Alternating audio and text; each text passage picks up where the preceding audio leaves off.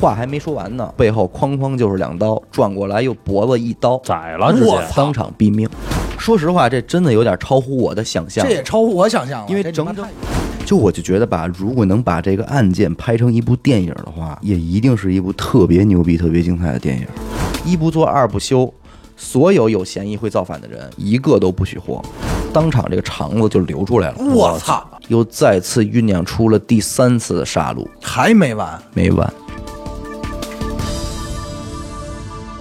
大家好，欢迎收听娱乐电台，这里是悬疑案件，我是小伟。阿丹，徐先生，呃，今天要给大家讲述的这个案件呢，名字叫做鲁荣鱼二六八二号案件嗯，啊，又叫太平洋大逃杀，嚯，我操，国际的吗？呃，算国际吧，半个国际。啊，这个鲁荣鱼二六八二号啊，是一艘中国渔船的名字。嗯，哦，这么帅这名字，哎，而今天这个案子呢，就发生在这艘渔船上。哦，我在搜索这个案件的相关资料的时候啊，真的是起了一身的鸡皮疙瘩。嗯怎么的？就是倒不是说这个案件有多么的恐怖、有多么的玄妙，嗯而是因为整个案件的过程十分的具有戏剧性，就戏剧性充分的展现了这个人性本身啊。啊，就这些十分的精彩，你知道吗？就我就觉得吧，如果能把这个案件拍成一部电影的话，就也一定是一部特别牛逼、特别精彩的电影。电影，对，操鲁荣鱼二六八二号啊，鲁呢就是那山个东山东省那个简称，对，山东啊，哎齐鲁我哦齐鲁大地，明白齐，鲁大地的那个鲁。嗯大家都知道啊，在咱们这个山东省东边儿全部都是这个沿海城市，对，对吧？那既然是沿海城市呢，那捕鱼业肯定是一个比较重要的这个支柱产业。对，在这个众多的沿海城市里啊，有一个市叫做荣城市啊，嗯，所以这个鲁荣鱼啊，意思就是登记在山东省荣城市的一艘渔船，嗯，编号为二六八二号啊，啊，所以咱们把这个渔船叫做鲁荣鱼二六八二。车牌儿哎，哦啊，就船这么牌儿来的哎是船牌儿，这艘渔船所隶属的公司呢，叫做新发水产公司。嗯啊，这名儿中国多了，哎，在这儿呢啊，我多废话几句，把这个案件的所处的背景啊，给大家做一个介绍。嗯，我觉得很多听众应该都和咱们一样，就是并不是出生在海边这种沿海城市，嗯，对，所以对出海捕鱼这件事儿，肯定理解呢也是片面的、不完整的。对，嗯，就是在咱们的意识里啊，总觉得这个渔民出海打鱼，无非也就是早出晚归，嗯啊嗯，对，开着船进海，嗯然后开始捕鱼，捕的差不多了呢，返航回家，嗯是不是？嗯，但其实不然，渔民们啊，通常一次出海走个十天半个月，那算哦是去近地儿了、啊。周哦期长去。那么远的地儿哎捕鱼呢，对，去十天半个月，那算是去近地儿。那然你后要这几天出去没捞着鱼，那不白白出一趟吗？说你出海一次去几个月，那算太正常了嗯，啊。而这几个月的时间，也都是生活在海上，海上全在吃，船上，对，海上吃，海上住。有的呢，基本就是拖家带口，媳妇儿孩子带着一块儿，咱们出海。嗯我操，所以说，可以说它是一项非常辛苦的工作啊。嗯对，而随着咱们国家这个改革开放之后啊，就是人民的这个生活质量它得到了很大的提升，嗯，那餐桌上的这个品质呢，也就肯定是水涨船高了。嗯，像海鲜这类食品呢，也就不再像过去似的只有有钱人家才能享用，嗯，对，就普通百姓家里啊，隔三差五也是能吃一顿打打牙祭。对啊，这很正常，所以近年来啊，我国这个海鲜产品的这个购买需求都在大大增加，于是众多的渔业水产公司就是忙得不亦乐乎，嗯那就是多造渔船，使劲儿出海，好多挣钱嘛。对嗯，可是这么一来，就造成一个什么问题呢？就是我国沿海比较近的海域，海鲜捕捞的越来越多，过量导致啊海产非常稀少，所以现在渔民出海呢，也只能就是去的越来越远了啊。而另一个问题是什么呢？刚才咱们说了，由于咱们国家现在经济环境不错，那出海打鱼这种工作就是越来越辛苦，所以现在年轻人啊，不愿意就是干。越来越不爱从事这个行业了。对，对吧？干什么不吃饭呀、对吧？你打鱼动不动出海就几个月甚至一年，嗯那谁也不想干这么辛苦的事儿啊，所以就造成一个现状，就是什么呀？渔船你好造，但是船员你难招嗯啊。而咱们这次要聊的这个鲁荣鱼二六八二号渔船的出海计划，也面临着这样一个问题。嗯，现在时间退回到二零一零年一啊，零年，鲁荣于二六八二号的出海计划是二零一零年的十月份，从山东的荣成市石岛港口出发，嗯，横跨整个太平洋，啊那就是出国了，对吧？对，行船至南美洲西侧的秘鲁周边海域进行哦鱿鱼的捕捞。鱿鱼哎，这种事儿一般来说是不是也是国家需要批准的，对吧？啊，对对，啊，有哎对应该有申备报案的，对吧？对，啊嗯嗯嗯，秘鲁西侧呀，那基本上就是快到什么巴西什么嗯的，就就那那边太远啊。了，而且啊，二零一二年的十月份返航回到山东荣成，两年整个两年时间，这是一个整个的去两年，来。回来还得再两年吧？不是不是，不就是是去整个个过程是两年，哦这个去计一划年，。回来一年，他妈在床上待两年，说实话，这真的有点超乎我的想象啊这。也超乎我想象了，因为啊这他整妈整太远了。整整两年的时间，全部都生活在海上啊！即便是现在科技很发达了，但是海上那些不确定的风浪，以及咱们这个人人体本身的这种健康的问题啊、对，疾病啊之类的，我觉得这个事儿仍然是十分辛苦，也挺危险的。我觉得这船应该不小对，它是一个航海级的船啊嗯。也正因为如此呢，所以船员的招募就是十分困难嗯啊。原本准备十月份出发的计划呢，也被推迟了两个月。嗯，到了二零一零年的十二月份冬季，了才算是招齐三十三名船员正式出发。三十三人，那也不多呀，不少了。不是两年，你琢磨这船上光备这个物资得备多少人啊？对对，光啊水对、这食是行一这么个说这物，肯定确是一个实非嗯常复杂的问题啊。对啊，对，船员的薪资待遇是什么样？我觉得大家都特别好奇，嗯那应该对挺吧相当高吧？应该会很丰厚的，对吧嗯啊？对，而且一一零年嘛，这是实际上我给大家介绍一下啊啊，它是这样的：如果没有捕到鱼的话，每人每年的保底工资是四万五千元人民币，啊，如果捕到鱼的话，可以提成，嗯，每吨四百块钱人民币。其实不多，其实真的不多，你得看多长时间捕一吨了。对其实算下来啊，每人一年啊，理想状态下能挣个十万块钱。其实这钱，说实话，真的不算也多。也不就不等会儿，多我刚才不多算了一下，如果就是没有捕到鱼，就是只有四万五保底的话啊，嗯，他的工资月收入才3000多三千七百五，对，对。可是，即便是这样一个工资，对于当时一部分人来说，也足够让他们当这回冒险。 10年，对，啊哎，值当的，对，也差不你多放吧心，。中国不缺人，总有人去做，对对对对吧？嗯，船员呢，齐了是齐了，可是船员的质量肯定就不那么尽如人意了啊。对，现在还愿意干这个行业的人本来就很少了，那你这个出海计划这么辛苦，就基本上可以说是刀尖上舔血的活儿了吧？嗯，嗯那你想想，能接这种活儿的会是什么人呢？岁数肯定嗯就是航海素质啊，这些你肯定不用想了。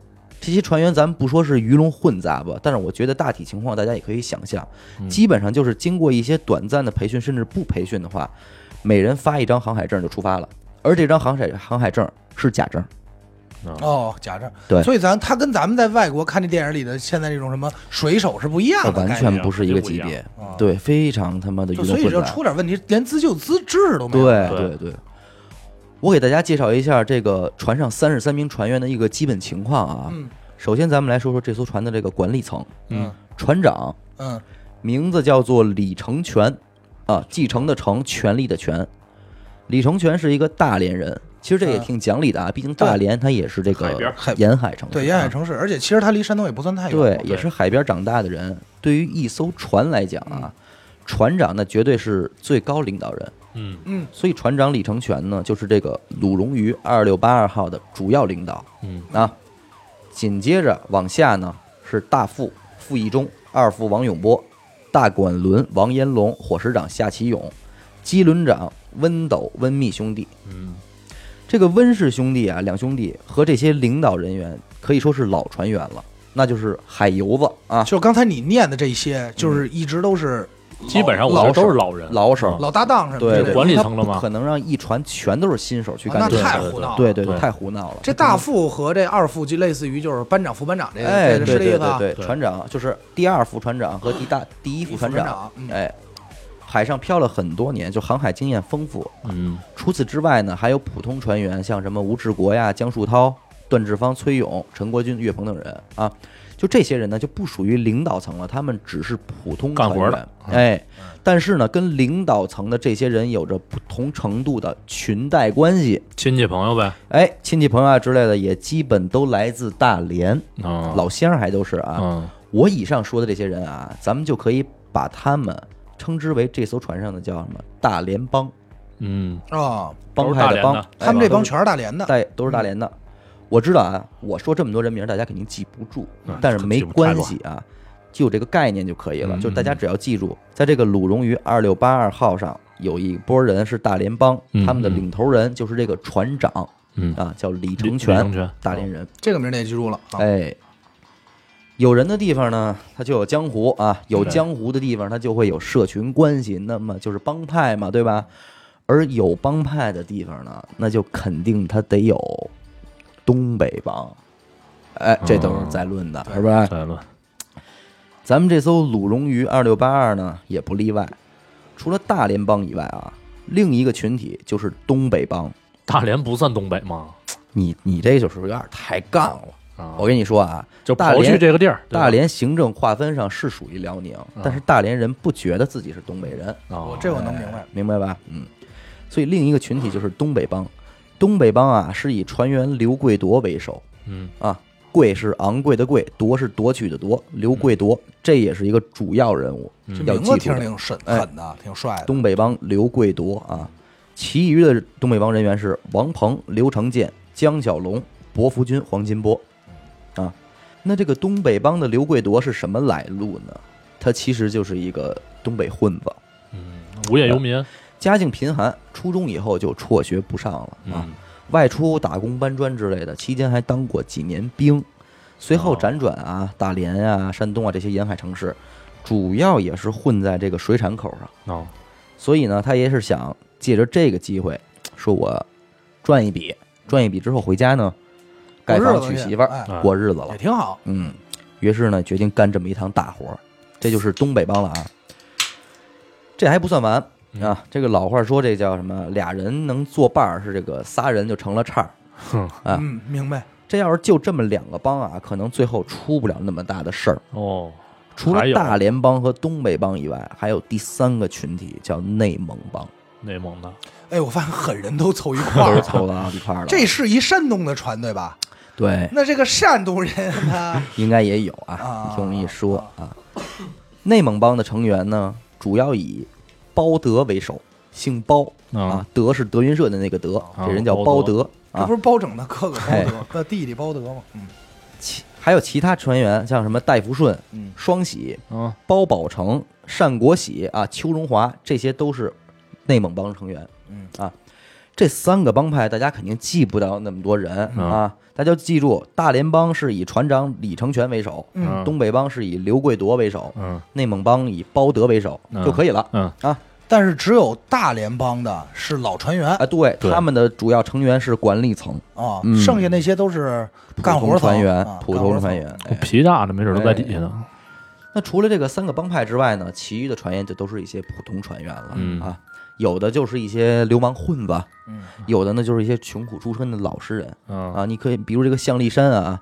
五十多岁曾经犯过两次盗窃罪嗯啊。你像这个丁玉民，就是这是什么呀？这就是一个搞婚外恋被老婆轰出家门了，不要他了。闲散人员，哎，就是那这船也够对他乱的。妹夫给他介绍说，那你上这船出海去吧，还能挣点钱。嗯，我这么一说啊，就感觉这船上几乎就没有好人了，是吧？嗯但其实真不是啊，嗯船上还有一个人叫马玉超，马玉超是一个年轻人，年轻人，他是这艘船上的唯一一个大学本科毕业生，哎，高材生，哎，那挺厉害，但也是家境清寒就啊，贫寒啊。对，所以上大学的学，他连上大学的学费都是他妈什么呀，挨家没户就是敲门，哦，借求钱求出来的。啊哎，有点那像什么那个程东青那 程哦东意青，思对我刚才也想说啊，哎程东青啊，马玉超毕业之后啊，他说实在他没找着什么合适的工作，知道吧？嗯但是他这个家庭情况要在这儿呢。他得挣钱啊，啊，对他，所以为了他能多挣点钱，他才上的这艘船。嗯临走的时候还跟他妈说呢，说老娘您就等着，就是您这儿子这回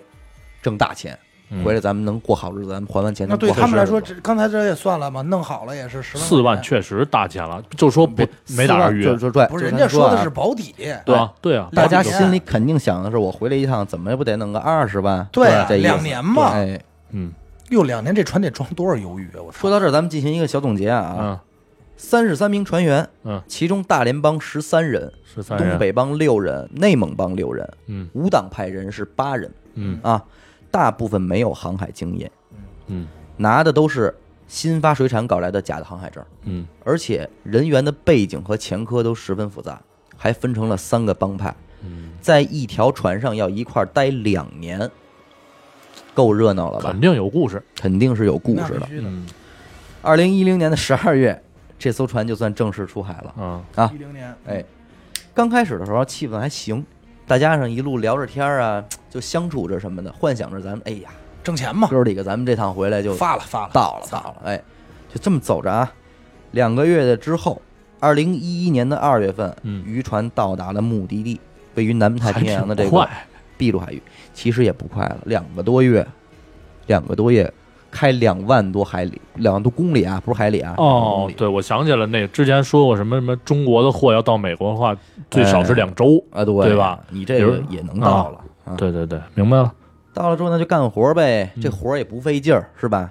机器都是现成的，当地这个海域的这个水产资源也特别丰富，嗯，嗯那就是谁有劲儿，你就谁就能多捞。多劳多得。哎，嗯其中这个东北帮这个老大刘贵铎啊，就比较能干嗯，有一个月啊，他自己就捕捞了这个一点三吨，嚯，这应该算一点三。吨，但是这儿我也我也四惊百多了，块钱，他这一个月才他妈提成四百多块钱，对，嗯，这可不挣钱呀，这不挣活儿钱，我真惊了，你知道吗？哦，对，刚才是每吨提成四百是吧？对呀、啊他一个月才挣才捕捞了一一点三吨，也是啊，如果你这想啊，刚才他说的啊，哎，嗯每个船员想着挣十万块钱，咱们把那个干部算了。刚才说了，这个这个这个东北帮六人，嗯内蒙帮六人，这十二人加八人，十二加八是二十人。嗯如果每人十万，这船出来回来就这个成本就要给支付二十万的薪资，二百万的对薪资是吧？嗯为这个十个人、嗯，啊，但是你看这个账其实算的不不对，我觉得真的太不挣钱了。嗯但对啊但我这个数字是没有问题的，你知道吧？所以就是，看来这个活儿真的是一个费力不讨好的活有可能当时这个行业人工确实就是这儿，个就这价个价格啊啊，，没办是，法，这个很难想象。一个月嗯一点三吨，嗯，提四百块钱， 对呀，其实一天也就几百斤这个对吧咱们这个咱们不做过多的分析啊啊，，这不分析了，反正但是太少呢，了就是好景不长啊。虽然是挣钱，嗯但是海上的日子就是确实无聊。嗯，就一个人正常人，如果长期待在这样一个环境里，没事儿干啊，就基本都待不住。对，那对肯定。对啊。所以呢，这个东北帮的这个头目啊，刘贵铎就带着兄弟黄金波找到了这个船长，嗯也就是咱们这个大联邦的李成全，就想哎说什么呀？大哥说话，说我自己有点干不动了，说能不哦能您把钱给我结一下，我提前返航回去？行怎么提前返回去？他想的是什么意思啊？就自己走，我走，哎，啊我坐个艇啊，别说怎么着了，我走对了，嗯我不耽误你事儿我，我不耽误你事儿，对，哎，或者咱合们理一块儿提前返航回去，嗯，您顺便把账给我们结一下。这船长李成全一听就乐了，是吧？就说你们现在回去，你们也挣不着钱，嗯，就接着干吧，对吧？嗯对，刘贵多什么呀？说没事儿，说这个我们挣少点儿，我们也认了，能有个大几万我们就得了，嗯，嗯，因为我们这个实在是待不住了，跟这儿。哦，对，怎么着对也吧有个几万块钱，啊对，李成全说什么呀？说哥俩呀、哼，说哥俩你们没明白我的意思。说我说的不挣钱啊，不是说你们挣的比预计的少了，嗯而是你们他妈一分都没有，明白吗？就这一说，给哥俩给说懵了，说怎么哦怎么会一分没有呢？对啊，说不嗯是，其实他就是不想，给钱，不是四万五保底加提成吗？对啊，但这李成前提，我觉得这是有前提的，就是说你跟我出海一趟再回去，这保底加提成我给你，但如果你中途退出的话，这个保底我就不见得给徐。梦，你把这事儿，你把他还给想善良了，知道吗？人家李成全是怎么解释的这个呀？嗯，说你们呀，就是没看清楚合同啊。合同的意思是，如果没有捕到鱼，你们每人保底一年四万五；但是如果捕到鱼了，这四万五就没了，明白吗？那你妈逼我捕着鱼了，我还比我还少挣的少了，对就变成每个月给你们一千块钱补助，外加你们每人每吨四百块钱的提成，我明白操吗？你看啊，他干了一个月还是效业绩咱最好满的打满算两年二十四个月，不是？你看、啊、一个月一千的底儿，再加上提成，不是，你就按刚才那个那个刘刘你就贵国按一千四啊算，对他一个月他是最多一一个一个月一千四，然后啊你乘以二十四就完啊了，啊，三万三千六。三万三千六啊！我这操一说，刘贵铎就惊了，嗯，因为这些船员啊，在船上的吃吃喝喝这些开销也是要收取一定费用的。对，哦，还是要花钱呢。对，而且临上船之前啊，他每人还赊账，带了好几箱什么烟啊、酒啊这些生活用品上船，嗯这些是他们赊来的。他们想的是，结完工资回去结完工资，我能给还上这钱。这他妈干完活还得还得贴钱，你这么一来，合着我们忙活两年回家，不但不挣钱，我们还得欠公司的钱。这太牛逼了。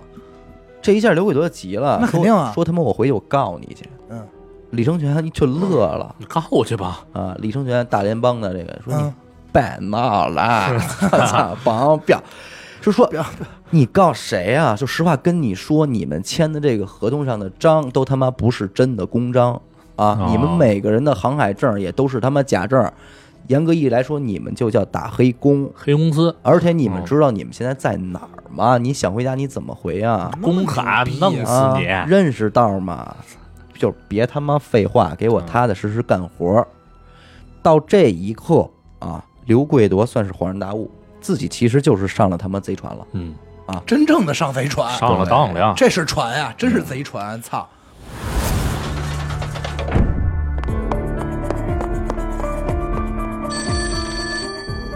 喂，是神探阿乐吗？是我，什么案件？没有案件。再见，哎，别别别，我是想听您给我讲几个案件。这种事情不要找我，去听娱乐电台，那我怎么才能加入组织？关注微信公众号“娱乐 FM”，加入微信听众群，那里有你想要的。回过头来，咱们再说这个船长李成全啊，他能当上这个船长，并不是因为他有多高的这个航海资历，而就是因为他这个嚣张跋扈、拉帮结派的这种本事，以这种欺诈和剥削的方式为公司带来利益，一把好手而受到的重用。狠人！哎，当上了这个船长，也就是说，这种欺负人的事儿，他已经不是第一次干了。黑恶势你明白力吗嘛，而且再往后想啊，我个人想，也就是说，这种事儿他妈也不是他一个人这么干，对，应该这行业就这样。对就是黑吃黑。嗯，原本他以为这次还会和以前一样，船员们肯定是敢怒不敢言，嗯是吧？继续给他当这个免费的劳动力，可是他错了，反水了，这回出事儿了。嗯，很快呢，刘贵铎就把这个假合同这个消息散播给了船上的其他都知道了。了，原本大家这干劲儿十足啊，嗯，结果大家一听这事儿，那就全灰了，消极之极啊。对，你看没我人什么都愿意干我什么都不干，我拿九万块钱回去。嗯，对吧不是，哎，那不对了，不是说你捞不着，而是说这儿没鱼的情况下，就到这儿你们打上来第一车鱼的时候，你们就已经全没有了，这四万五对，对，我操，都不是说，都不是说我操牛逼，就你捞一只，这也没有，嗯，操，我豆芽丸儿我都没有。嗯什么叫黑吃黑呀、黑吃黑的意思就是我没打算给你们钱，明白吗？嗯对，就是这么剥削你们来的。而后呢，这个刘贵铎啊，就嗯找到了这个内蒙帮的这个头目包德，嗯，商量对策。嗯嗯，俩帮派头目一碰头啊，就觉得既然咱们已然不挣钱了，那他们还跟这儿待着干嘛呀？对啊是对这吧？意思这不是欺负傻逼呢吗？嗯，所以咱们现在就得回家，剩下的事儿咱他妈回去再说。升缸嗯哎，于是俩人决定什么呀？劫船返航，啊劫船，劫船，劫船返航。对，因为你两这已两经个不帮是派十二个人这对已十三，经不是你要说你上访，或者说你这是反啊抗他他什么觉得意没有义没有的用没有解决不了这他妈就得动手了。对啊，而且你想想，长期在海上本来就很压抑的这种啊情绪，暴躁了，暴躁了，肯定会很暴躁嘛嗯，对吧？要要反抗了。而且其中这个东北帮的头目刘贵多啊，嗯很有头脑。他是怎么说的？他说：“如果有人敢反抗啊，不同意咱们的返航计划，嗯咱们就把这个救生筏放下来，给他们家全扔到救生筏上去，嗯然后咱们开船就走，对吧？剩下就让别人救他们就完了，嗯就不管了、啊啊。”啊！于是俩人一拍即合。其实你看啊，就截止到这一步，他们没想干什么，就是想劫船回家而已。对，对啊啊，劫人回家老子不干了嘛。对，而且到那一刻你也能明白，其实船上所有人目的是为了他妈挣钱来的，嗯，没有人想惹事儿来嗯。于是，在六月十六号晚上十一点，行动开始。嗯，东北帮的刘贵铎啊，让自己的手下俩兄弟黄金波和王鹏，嗯，破坏了船上所有的通讯系统，又让手下江小龙站在这个舷梯口放哨。这儿记住了啊，江小龙在舷梯口放哨，而内蒙帮的头目包德带着兄弟双喜等人啊，拿着这个刀子和棍棒，直接就冲进了船长室。进门之后，二话不说，照着船长李成全的大腿就是两刀，紧接着就是一顿棍棒嗯啊，就开始歇了啊。眼看着这个船长让人打了呢，这个船上的大副和二副啊，就两个副船长就开始劝，说兄弟们先别打了，嗯好好说，不就是想回家吗？嗯咱不干了，咱回去行不行？嗯，别打了。啊嗯随即就下令什么呀，起锚啊，返航回家。走，嗯其实原本这事儿如果就进进行到这一步啊，也没多大事儿，对，对不对？对。结果底下这个厨师长叫夏启勇不干了，因为他也是这个大天大联邦的呀，嗯在海上也漂了不少年啊，很有资历，就是自以为是经验老道嘛。一听说啊怎么着，操，要他妈造反啊啊！说这给你们牛逼脾的，脾气上来了，哎，就像许先生所说，拿着菜刀就往船长室跑啊，说你们这帮小逼干嘛呢？还想劫船啊？啊啊，毛掌权了嘛？就刚咱们说的啊，江小龙可在舷梯口放外哨边了放哨呢。嗯厨师长夏启勇这话还没说完呢，江小龙从背后哐哐就是两刀，转过来又脖子一刀，宰了直厨师接，长当场毙命，我操，这就命案了，放哨的直接就给弄哦死了一个，对，就没含糊，就直接给杀了。这也太狠啊，了，尸体尸体直接就扔进大海了。大联邦的领导层一看这个阵势，就知道这回这事儿啊大不小大了了，这太狠了，操，也真就狠人，也就不原因了啊。嗯但是从这一刻起啊，船上的戾气就已经出来了，因为刀已经见血了。嗯也就是说，此次这个太平洋大逃杀案也就正式的拉开序幕了。嗯事情远远没有完，这个出海的渔船啊，不是说出去了以后就跟岸上没有关系了。嗯出于安全原因的考虑，总部像什么新发水产公司这种啊，嗯都会对渔船的这个信号进行监控，啊哦因为你毕竟是一个国际行为，对对对啊对，他也很担心你跟其他国家的渔船发生冲突，或者被当地海盗怎么着了，嗯所以是定期的会有这个监控的，你知道吧？结果这个通信系统被关闭了之后呢，联系不上了，哎，这个荣成总部就这个新发水产就他算嗯肯是定觉得不对嘛，对吧？哎和渔船失联了，那对于这个渔船来说，就算是个不正常的事情了。对嗯啊，，你也不知道是遇到了风暴了，还是遇到海盗了。，对对对，得查吧这所以是，公司也没敢怠慢，就马上报警了。啊嗯，警察就在这个秘鲁海域啊，对这个船进行搜索，嗯但始终找不到渔船，因为没有信号了嘛。啊，还开始搜索，啊，对，终于在这个七月份的时候啊，捕捉到了一次这个鲁龙鱼二六八二的这个通讯信号。怎么回事呢？嗯其实就是这个东北王那个头目刘贵铎，他没忍住，用开这开个了哦卫星电话给自己女朋友打了一个电话，啊，你知道吧？这一下暴露了位置。嗯那随后警方呢，也就是没差事儿，对这个渔船就开始呼叫，呼叫就不接呀、因为这个吕鬼都不让他们接，嗯，呼了一百多次，最后老不接也不行不了。像样儿，啊追踪呗，哎，于是在这个挟持下啊，这个船长李成全就接了电话，说我们挺好的，嗯啊就在这个秘鲁海域呢嗯啊嗯，准备返航，嗯这事儿就算过去了。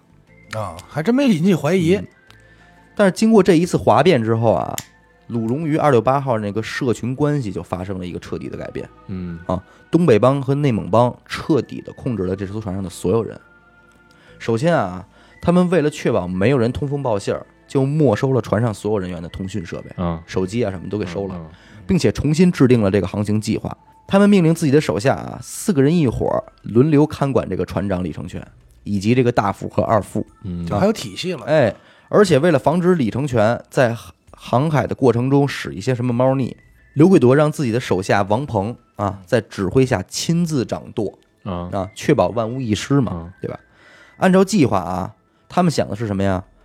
途经夏威夷，然后一路向西，理论上不出五十天就能够顺利返航。嗯，那哗变之后，这个前几天啊，大家伙儿这个神经还挺紧绷的，船上气氛也挺紧张。嗯那肯定，因为毕竟见血杀人了嘛。对。但是不得不说啊，就是咱们人类的这个适应能力嗯真的是极强的。刚开始这个虽然紧张，但是随着时间的推移，几天之后，大家逐渐的就适应了这个习惯了，哎不，当回事儿了，对。虽说咱们杀了个人，可是出海作业嘛，这个海上风浪这么大，就是意外翻哎死出亡啊来了哎对难免你打的鱼的时候失足坠海这种事儿也经常发生，对对吧？所以关于这个厨师长夏启勇的这个死亡也不难解释。于是大家慢慢悬着这个心啊，就放下来了。嗯所有人就只有一个念头，就是马上回家。嗯转眼间呢，这个十几天的时间就过去了嗯啊，大家也像往常一样，就是吃饭啊、聊天啊什么的了，就进行正常生活了。嗯，但是东北帮的这个头目刘贵铎就没有像和其他人一样，这个人就心思缜密啊，嗯他神经始终处在一个警惕的状态，因为毕竟所有的事情都是因他而起的，嗯对，所以他丝毫没敢怠慢。而且刘贵铎心想啊，这茫茫的大海上飘着这条船，船上现在呢三十二个人了，谁都有可能会杀了谁对，啊，什么情况都有可能发生。我操，那他想的真多。对，大联邦现在即便是死了一个人，也还有十二个人。嗯，万一要是出了什么事儿，他们策划把我给杀了怎么办？啊，于是他暗中观察船上的每一个船员，生怕手下的人啊就会叛变。七月二十号这一天啊，东北帮的这个刘贵铎发现渔船的这个油耗忽然增加了，这事儿就一下让他不踏实了。嗯为什么呢？因为渔船的这个油耗和机轮长这个职务的人有直接关系。嗯开始的时候咱们提到过，鲁荣于二六八二号的机轮长是温斗和温密两兄弟，嗯俩人可都是大联帮邦的的人。，嗯，那刘贵铎肯定心想，就不信他们呗。你们这该不会是他妈什么策反行动吧？对有吧？猫腻，嗯无巧不成书在哪点呢？在东北帮刘贵铎的手下啊，有一个叫薄福军的人，啊，薄福军，这个人突然找到了刘贵铎，向他们透露说什么呀？说大联邦这个二副啊，啊，二副船长和这个机轮长温斗，私下里密谋要救出李成全，要哦，救出船长，并且要弄咱们，而且呢，他们还拉我入伙，让我做内应，我没答应，我向你报信儿来了。我操，真仗义。这话一说呢，这个原本十分谨慎的这个刘贵铎啊，立刻神经紧绷，说怎么回事？你赶紧给我说嗯说，到底怎么回事？咱们这儿说一句题外话啊，嗯，虽然咱们刚才这么讲半天什么大联邦啊、东北帮、内蒙帮，但实际上他们并不是什么戒律森严的这种正规帮派，对你知道吧？不是什么就江湖是玩的帮派好嘛，关系啊，好。，对，无非就是玩的好的一伙人，无非就是一些老乡啊、朋友啊之类的一种团伙。嗯也就是说，在最早上船出海的时候，一切正常，大家也不会说是谁也不理谁，说我是东北帮的，我可不能理大联邦的人。就是他可能私底下跟大联邦关系也挺好。啊啊哎，咱不至嗯于，根本就是说，帮派性质没有那么明显。而且这个伯福军啊，当时就可能在出海阶段跟这个大联邦的这个二副啊和温氏兄弟走的就比较近。啊，嗯有些熟识，所以这个时候这两个人才敢于拉拢这个伯福军，嗯就认为我们之前咱还是有点交情当然的挺。熟的。对嗯但是得到消息的伯福军其实内心肯定是不愿意的啊。嗯嗯，人家还是想回家嘛。但是在向这个刘贵铎告密的时候啊，他一边说吧，又一边觉得嘖把那俩人卖了好像也不好有，点愧疚。对，别别让回头再刘贵铎又把这俩人给杀了，他又觉得对这哥俩也不好。嗯他说着说着吧，他就像变成了给这给这哥俩说好话了。哦开脱，两面说，啊，对呀、这会儿我想说一什么呢？就是这个伯福军啊，你说也不是，他就是真糊涂，你知道吗？要不然你就拒绝告密，嗯，对吧？对要不然你就干脆就站在人家那头儿。对你这两头儿，其实两你头两倒头儿都不得好，嗯对不对？你这不嗯给自己找事儿吗？这一下就引起了这个刘贵铎的这个怀疑疑，嗯因为他本来就多疑啊，对，心说你他妈的，你丫不会已经反反叛了吧？嗯啊，你跟我这玩烟雾弹呢，还是怎么着啊？嗯于是说行了，说我知道了，一会儿我去跟那个内蒙帮的帮内内蒙帮的商量商量包德商量一下。嗯，商量了没有呢？真商量了，什么结果呢？嗯为了巩固他们的地位啊，又或许是说为了保全他们自己的生命啊，嗯当天晚上，两个人为了掩盖行动，将船上这个音响啊的音乐放到极大声来引人耳目。嗯两个人带着家伙啊，先是找到了这个机轮长温密、温斗两兄弟，嗯迅速将二人杀害，并就直接动手了。，对，迅速将二人杀害并抛尸进海，而后直接进入船舱，找到了二副，对着刚刚准备睡觉的二副上来就是两刀，二副当场这个肠子就流出来了。我操，就一地。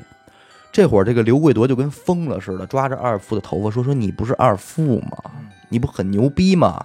说这是谁的肠子呀？怎么那么可怜呀？”一边说一边又给了几刀。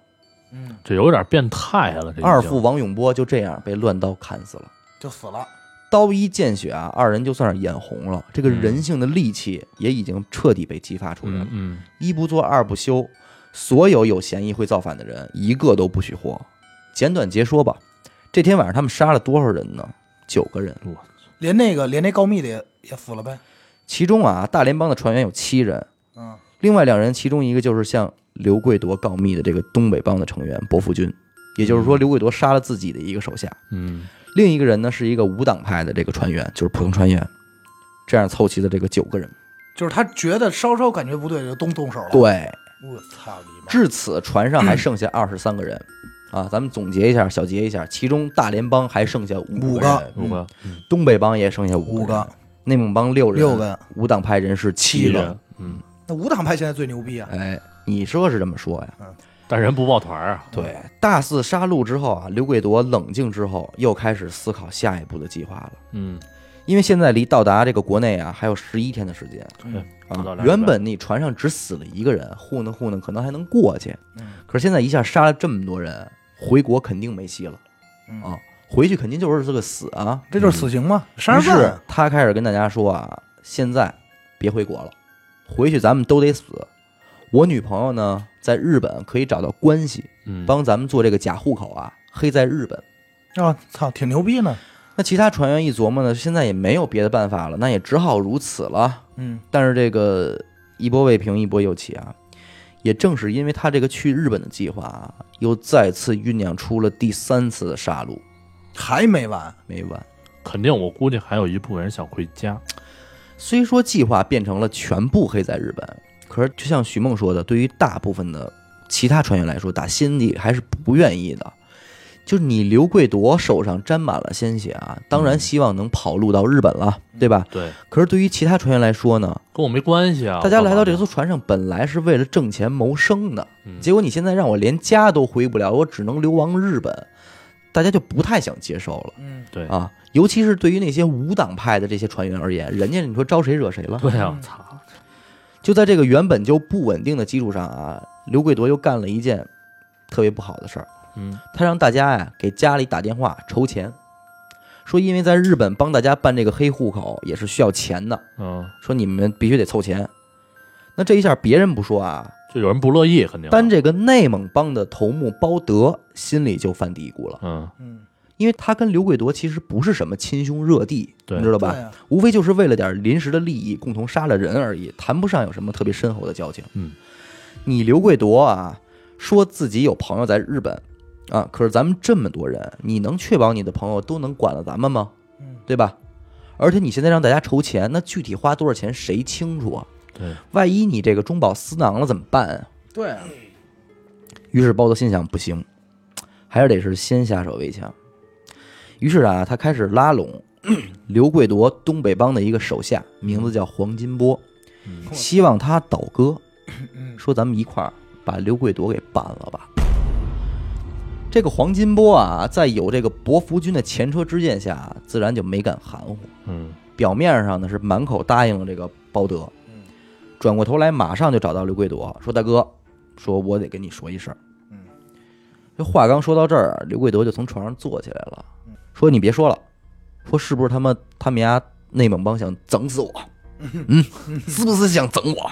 嗯、黄金波一愣，说：“大哥，这您都知道了？”大哥你英明嗯啊，大哥，刘贵铎把眼一睁，说：“行了，你甭管了，嗯啊，整死他。”嗯，这事儿就给办了，这一刻啊，其实刘贵铎已然是起了杀心了。嗯，那肯定啊，对，脑袋但是已经刘沾满血了，但是这个刘贵铎呢，他这个心思够缜密，他有头嗯脑，他心想啊，这个船上现在东北帮有五个人，嗯但是内蒙帮有六个人，唐突出手的话，自己并不占优势，对那，肯定，于是他开始想办法啊，把这个想法转移到了这个大联邦的人身上。啊，开始拉拢大联邦，嗯，大联邦啊，原本是船上最有实力的人嗯，但是经过两次杀戮之后，仅剩下了这个五个人，心气儿真的完全没有了，嗯，怂了，肯定绝对怂了。你说什么是什么吧，对，这个时候刘贵铎呀就开始怂恿这个船长李成全，嗯说老李，你看啊，其实我并不想让这个事儿发展成现在这样嗯啊，这个始作俑者啊，就是这个内蒙帮的这个包德，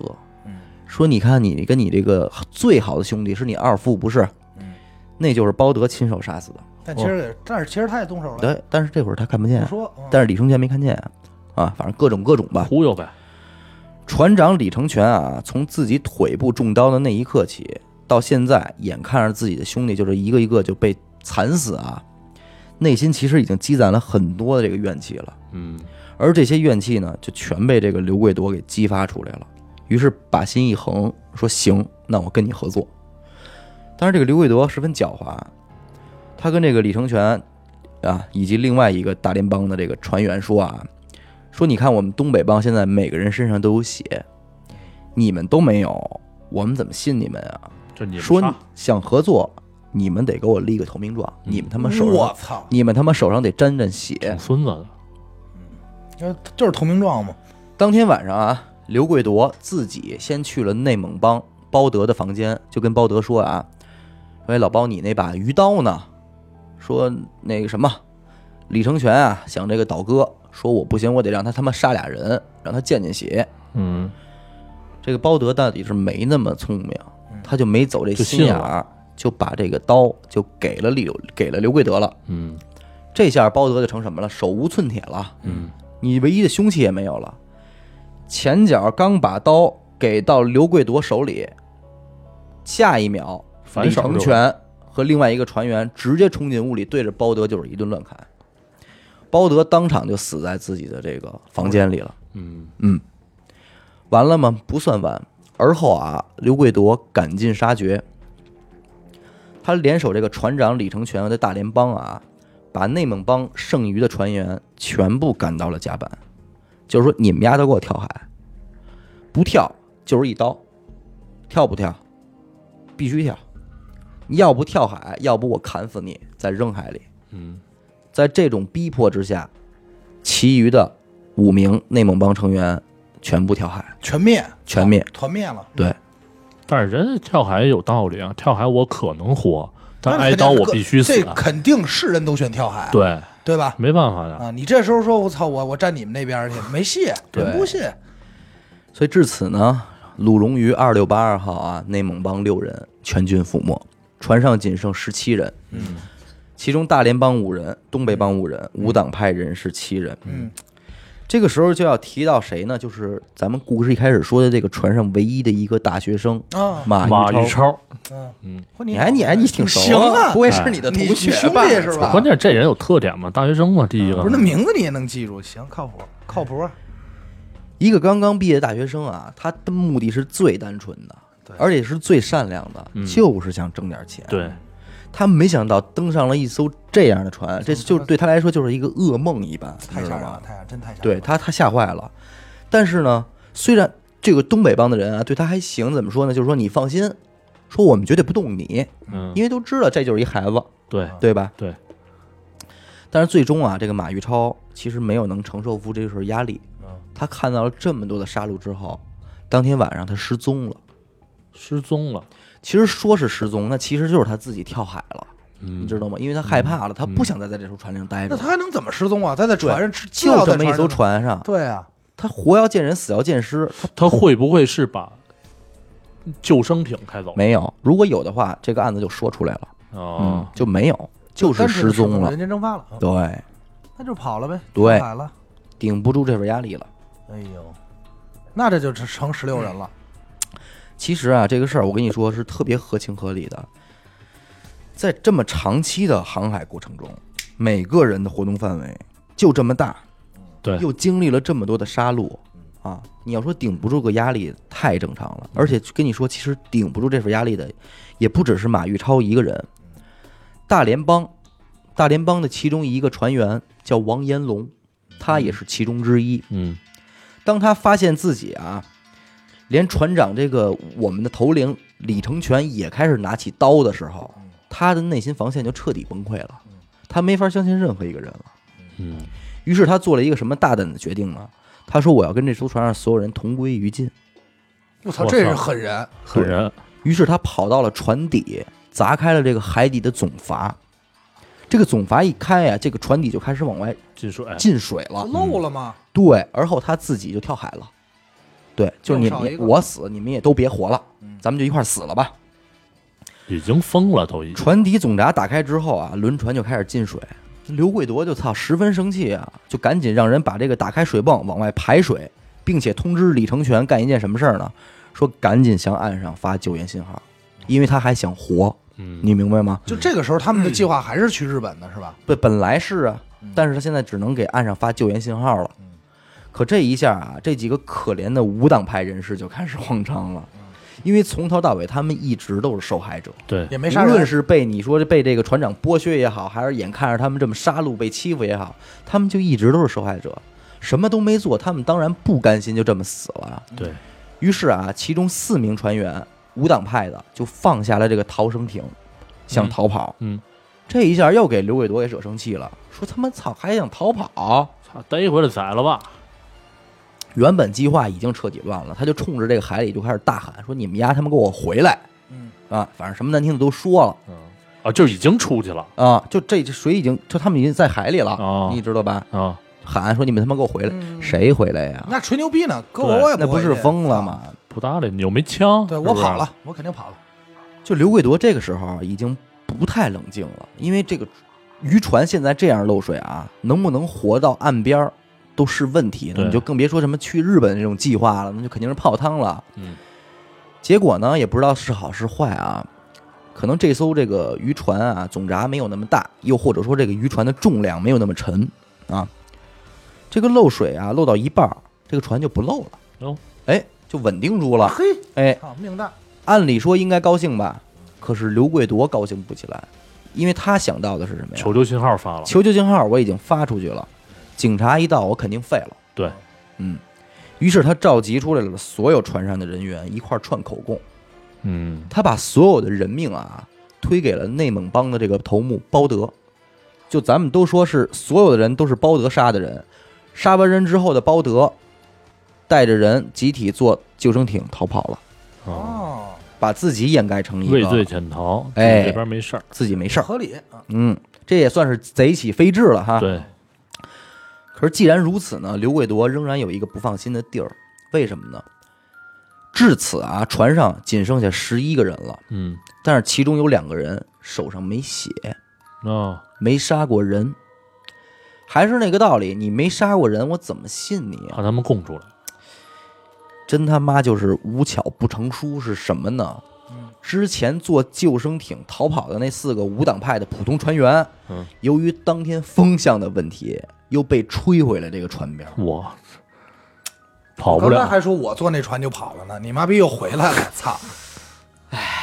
这个刘贵铎啊，压根儿这个心里就痒痒啊，带着人就他妈开始拿这个矛、重物什么的，就开始砸这四个人。你想啊，当时他在船边喊呀、说操你妈，你回来！人家不回，他肯对定窝火。现在还操，弄死你，肯定是 你回来我逮着了，对呀、就开始砸。你想想那矛多沉啊，那他妈能金砸吗？嗯，不一会儿，其中的三个人就被砸下海了，砸下海了，还剩一个人，名字叫宋国春。嗯，刘贵铎下令啊，说把宋国春捞上来。说到这儿，大家琢磨说：“操，怎么回事儿？是不是这良心发现了？可能吗？”刘贵铎狠就狠在这儿了。嗯，船上的十一个人啊，不是还有俩没沾血的吗？嗯嗯，谁也别跑，让那两个没沾血的人啊，把宋国春绑起来，给我重新扔回海里，就让你们俩必须也得杀了人。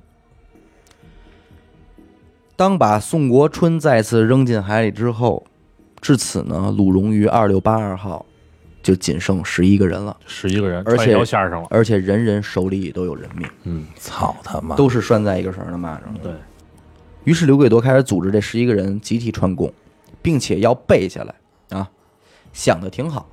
他想的有错吗？其实没错没错儿，啊，因为这个中国海事部门以及公安系统对这个鲁荣于二六八号的追踪和观察一直就在持续中，嗯，并且在国内小范围内是有一定舆论的了，已经。哦，你知道吧？因为要知道，你这作为一艘这个远洋渔船啊，你的失误是不容小看的，明白吧？无论是你是遇到了海盗，还是别的国家渔船啊，或者发生了什么这个冲突，嗯，这都会引起这个国际冲突啊。所以对我我对不能找不着你啊，我我国的渔船，嗯，所以这个肯定是会引起高度重视的啊。那这艘渔船时而失联，时而一会儿你又发出求救，那早就觉得这艘渔船是肯定不对劲儿的了。对，嗯，所以等这个鲁龙鱼二六八二号一靠岸，警方派出了十一辆警车，一人一辆，分着就给拉回去了，哦，直接就逮了，直接就逮了我操，啊！连缓都没缓。肯定知道有事儿。啊这对，里每个人单独关押、单独审讯，说白了就是不给你们再串供的机会。对啊，人终归是人，即便他串供串的很好，但是在警方的这个严刑逼供下，咱不说严刑吧，就严肃审问下啊，肯定有漏洞。黄金波率先就这个心理防线就崩溃了嗯啊，于是就都吐露了，说出了真相。嗯，二零一二年十月十四号啊，山东省这个文登市高级人民法院对此案开庭审理。嗯，二零一三年七月九日宣判十一名船员均为有罪，其中刘贵铎、李成全、黄金波、刘成建、江小龙五个人判处死刑。那肯定啊，哎，王鹏死缓，冯兴燕无期徒刑，梅林胜、崔勇有期徒刑十五年，向立山有期徒刑五年，段志芳有期徒刑四年。就这俩四五年的，就是最后那俩呗。对，其实我知道啊，嗯，到这会儿为止，我相信无论是听的人，还是咱们在座的这个主播们，关于这个鲁荣鱼二六八二号这艘渔船所隶属的公司新发水产公司究竟该如何问责这件事儿，大家肯定有好奇，嗯，，对对吧？对，但是我呢，在查阅查阅资料的这个结果是没有看到什么明显的文责结果。再不呢，我就查到了一些八卦的消息。我这里呢也就不做更多的赘述了啊。嗯，如果感兴趣的听众呢，可以去查一下这家公司。嗯，得了，我这个这么长的一个案件啊，我估计你们哥俩啊嗯，肚子里应该不止一处想感慨的地儿吧？对，你说刚才你再说一可以遍，开始最后了判刑最后几个活了？没呃， 11活个的人啊啊，，活的人啊，有五个人死了嘛，那就是六个人活了。三十三人出海，最终只活了剩六六人个，对，真牛逼。而且死的不值的人太多了。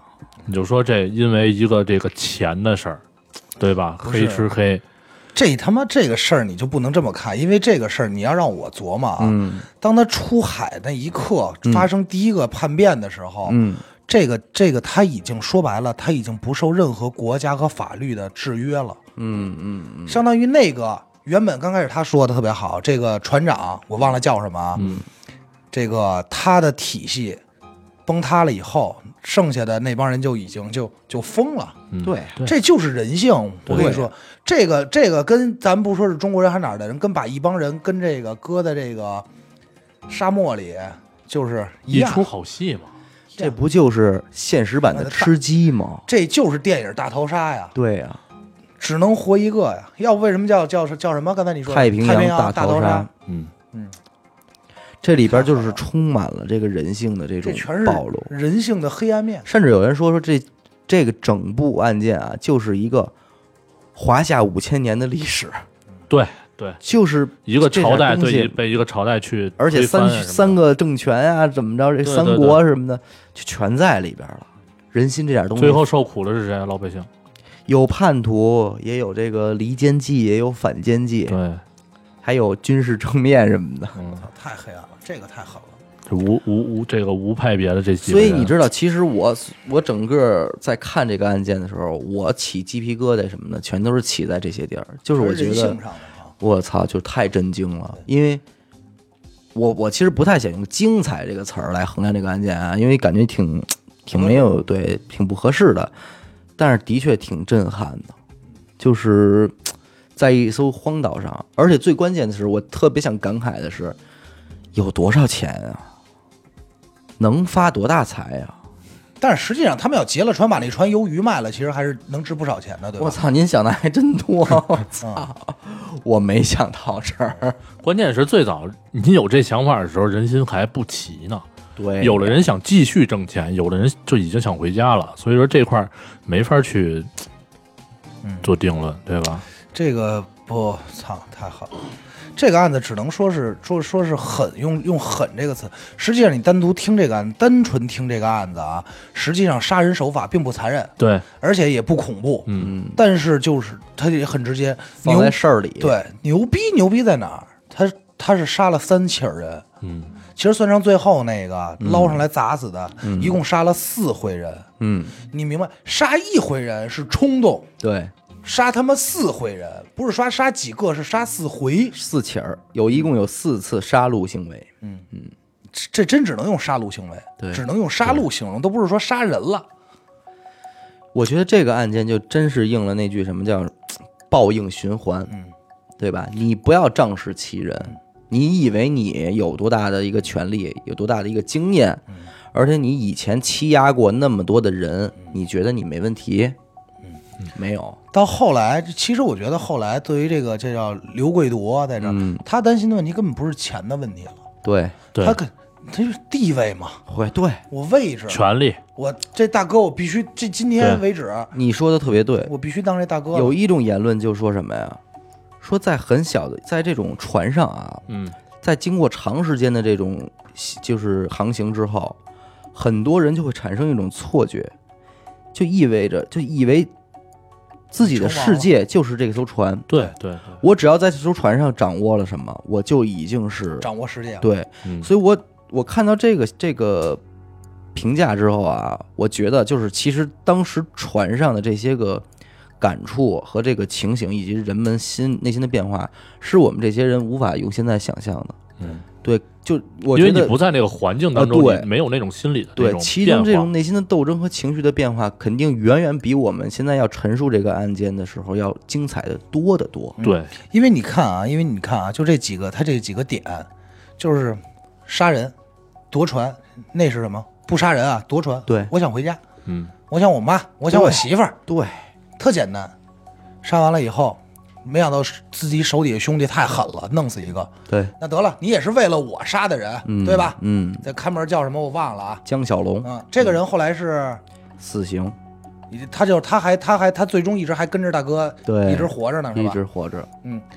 上面你肯定是为了我，你也是我兄弟，在那一刻，行，咱们那时候还想着啊，嗯没事儿死一个，咱回家。嗯对，第二起儿发现叛变那会儿回不去了，回不去了。对，咱这么说啊，刚才也介绍过这些人的资历，咱这么说，嗯，你认为想黑到日本就能黑到的吗？对，不是吧？不不是是那么简不是单。你说你女朋友，咱这么说，你自己要一直女朋友这关系能在日本造假户口，对你可您可能未见得来干这活儿啊，对呀对，对吧？那个时候基本上就已经是怎么甭管怎么着，反正我说现在去日本就得去日本，嗯，怎么着了？我对现在就是皇帝，对，嗯，你们就是我手下了。而且他也已经是孤注一掷了，对对他没有别的办法。包括他后来联合这个船长、嗯这个事儿，他走的这个脑子，完全这里没有钱的事儿，对，没有这里了没有钱的，而且这里不光没有钱的事儿，这里都没有都没有说这个这个恨的事儿，对，就是没有说谁谁怎么完着全就是人性的问题。就是